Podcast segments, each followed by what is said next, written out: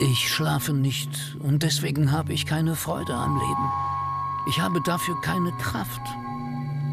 Zbigniew leidet unter Schlaflosigkeit. Seine Nächte sind eine Qual, die Tage auch. Hämmernde Kopfschmerzen. Was ist das, was mich vernichtet?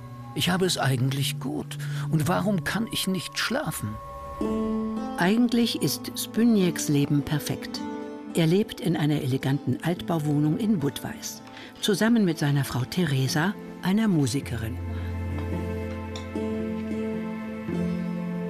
Und er verfügt über ein gesichertes Einkommen. Er verwaltet und verpachtet die Grundstücke der Universität.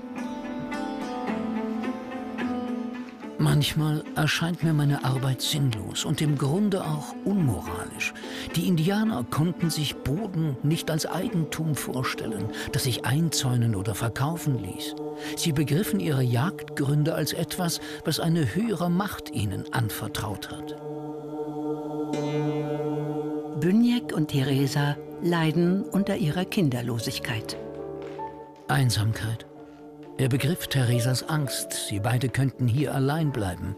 Zwei Seelen verstrickt in Noten und Töne, in Koordinaten und Konten. Lebensweggenossen. In seinen schlaflosen Nächten träumt sich Sbönjek an den Nordpol. Niemand kann sich dort Grund kaufen, höchstens pachten. Ist das nicht fantastisch? Eismassen, weiße Ufer, in der Nacht Stille und tiefer Schlaf. Sie gehört hierher, in ein Mietshaus aus der Zeit Kaiser Franz Josefs. Sie mit ihrem graziösen Gang, den Partituren und ihrem Französisch. Aber ich, gehöre ich wirklich hierher?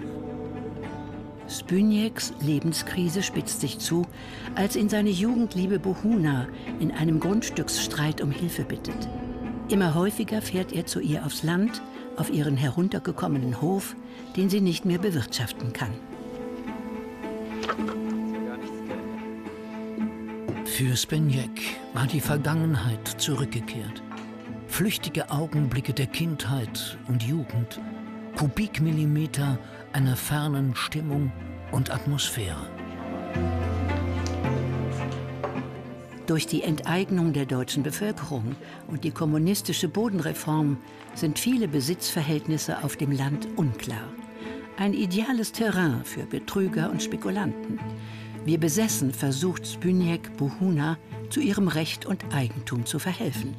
Immer mehr Zeit verbringt er bei seiner ersten Liebe. Schön hier.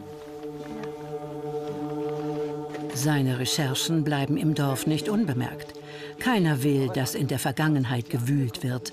Und selbst der Bürgermeister ist in Grundstücksspekulationen verstrickt. Aber Spynjak lässt sich durch nichts aufhalten. Darüber merkt er nicht, wie sehr Theresa unter ihrer Entfremdung leidet. Sie stellt ihn vor eine Entscheidung.